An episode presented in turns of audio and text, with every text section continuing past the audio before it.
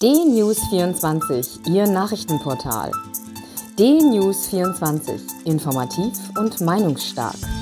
DNews24 finden Sie auch bei Facebook, Instagram, Twitter und als DNews24 TV bei YouTube. DNews24. Wir informieren, Sie entscheiden. Guten Tag, ich bin Uwe Matthias Müller und ich freue mich, Sie heute zu einer neuen Ausgabe des Berichtes aus Berlin mit Dieter Habel begrüßen zu dürfen. Guten Tag, Herr Habel. Guten Tag, Herr Müller. Was macht die Hauptstadt? Na, wie immer gibt es viel zu berichten. Selten schafft es ein Politiker in einer Morgenzeitung gleich viermal gewürdigt zu werden. Auf der Titelseite, im Berlin- und Wissenschaftsteil und schließlich auch auf der Kommentarseite. Gelungen ist dies der ehemaligen Familienministerin Franziska Giffey die nun endgültig wegen Täuschung ihren Doktortitel verloren hat. Die Hochschule teilt zur Begründung mit, der Doktorgrad von Giffey sei durch Täuschung über die Eigenständigkeit ihrer wissenschaftlichen Leistung erworben worden. Angesichts des jetzt erfolgten und der absehbaren Aberkennung des Doktortitels war Frau Giffey vorsorglich als Bundesfamilienministerin zurückgetreten. Keine Unterstützung findet Frau Giffey bei ihren rot-grünen Bündnispartnern. Der linke Bezirksbürgermeister von Pankow erklärte, wenn eine mindestens bedingt vorsätzliche Täuschung erheblichen Ausmaßes nicht auch ein Problem sein soll für Leute, die sich um Ämter bewerben, dann haben wir keine Maßstäbe mehr.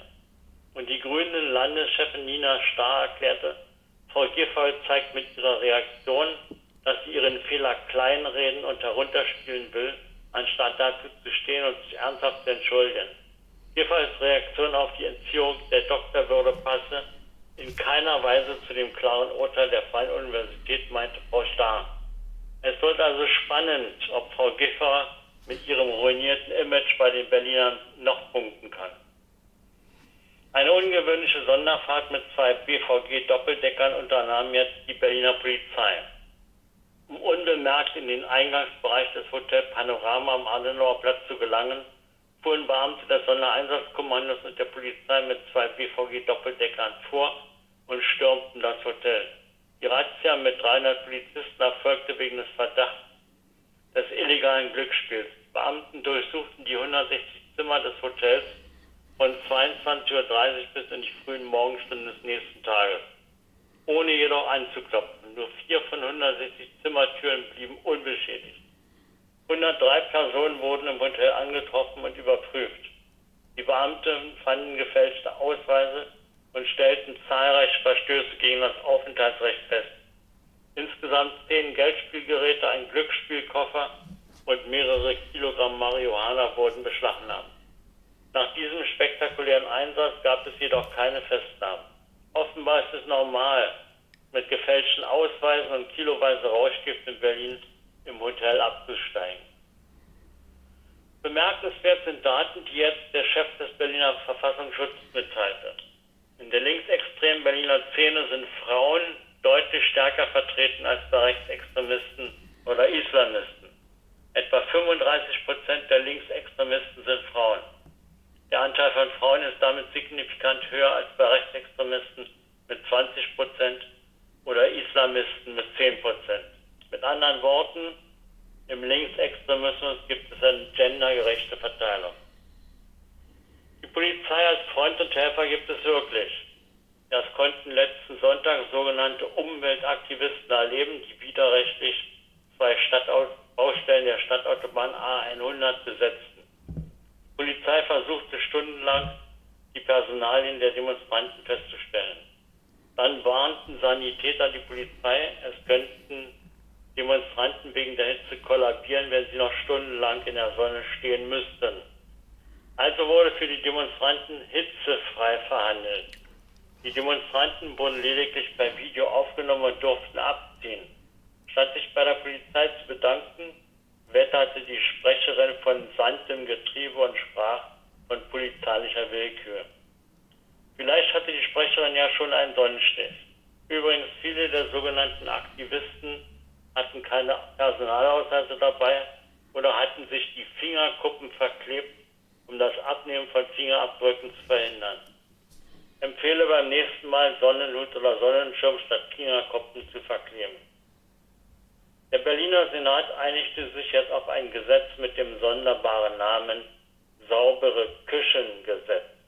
Mit diesem Gesetz will man jetzt laut dröhnend Gesetzgerecht die Ergebnisse von Hygienekontrollen in Restaurants und Lebensmittelbetrieben transparent machen. Ab dem Jahr 2023 sollen die Ergebnisse von Hygienekontrollen im Eingangsbereich in Form von Transparenzbarometern ausgehängt werden.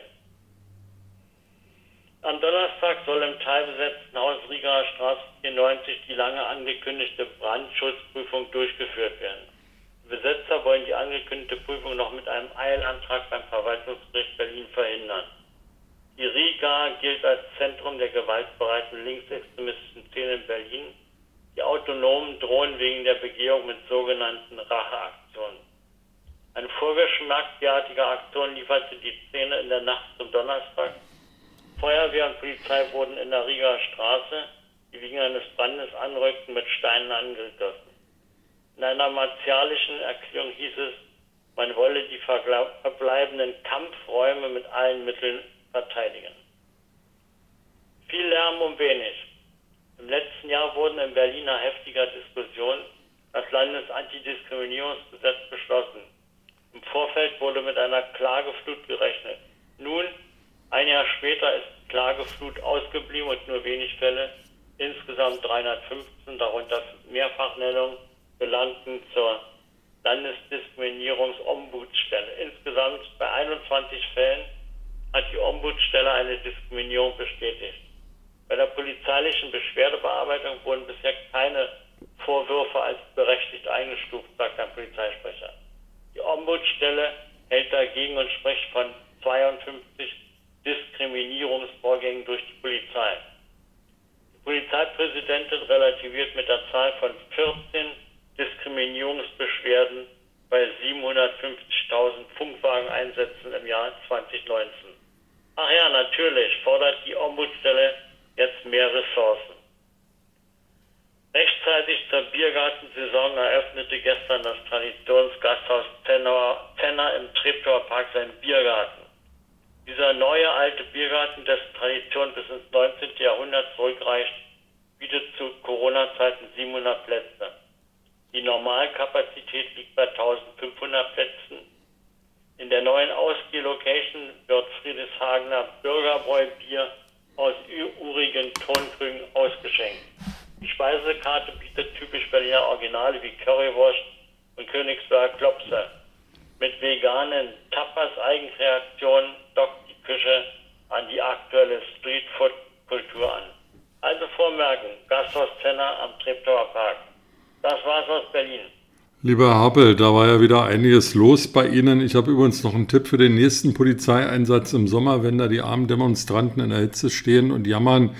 Da gibt es doch Wasserwerfer, dann kann man denen doch ein bisschen Beregnungserleichterung dann verschaffen. Das werden wir mal als Verbesserungsvorschlag weiterleiten. Und damit würde ich Ihnen auch danke. Tschüss.